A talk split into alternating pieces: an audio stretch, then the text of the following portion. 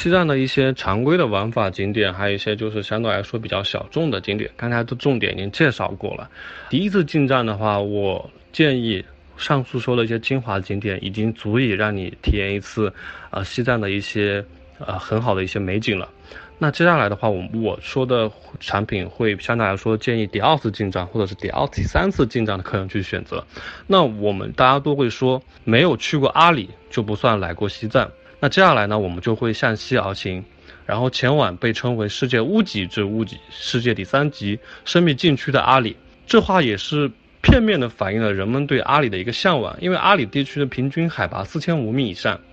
啊，有着生命之禁区的一个称呼。境内主要山脉是喜马拉雅山脉、甘底斯山脉、嘎拉昆仑山脉，主要河流有狮泉河、象泉河，口泊有扎日南木错，啊，最近在跟印度对峙的班公错、拉昂措等。主要旅游景点有古格王朝遗址、托林寺、扎达土林等。来到阿里的话，我建议大家先去的必去的景点就是古格王朝。古格王朝是位于西藏自治区阿里地区扎达县扎布让区两公里以外的一座土山中，它其实就是位于在扎达土林中。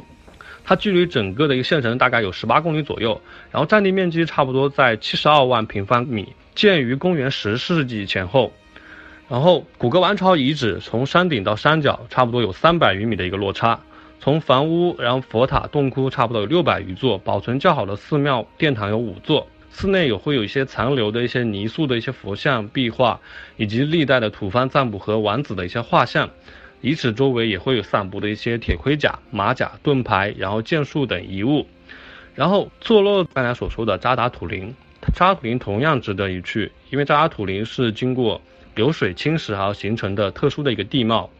蜿蜒曲折数十里，然后差不多有一千一百年的一个历史。扎达土林也是刚才所说的古格王朝的一个宫殿和寺院的一个遗址。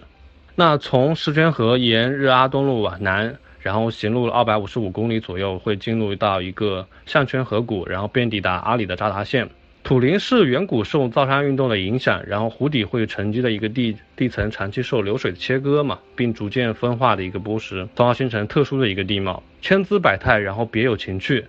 汽车行进期间呢，就像是绕着众多巨人的脚掌在打圈圈。然后扎达土林也是位于阿里的扎达境内，然后为远多呃湖盆巨大和河床历千百年地质变迁而成。那同样大的一个信仰感人波奇，我相信可能有一些客人也曾经看过这部电影，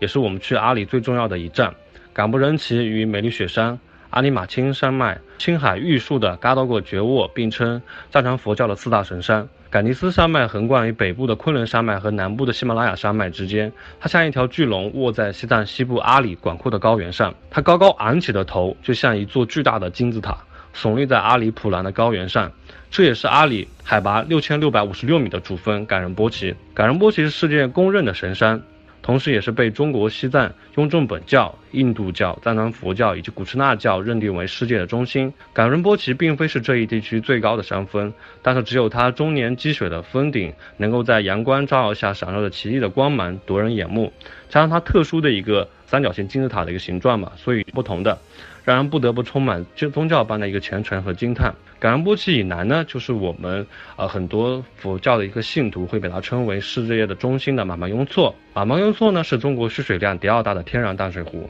它的湖水透明度是非常高的，也被称为藏地的三大圣湖之一嘛，也是西藏四大河流的一个发源地。据说马芒雍措是最圣洁的湖，是圣乐大尊赐予人间的甘露，圣水可以清洗人心灵间的烦恼和孽障。它雍正本教、印度佛教、印度教所有的圣地中最古老、最神圣的地方，它也是心灵中尽善尽美的湖。它这个宇宙中真正的天堂，是众神的香格里拉，万物之极乐世界。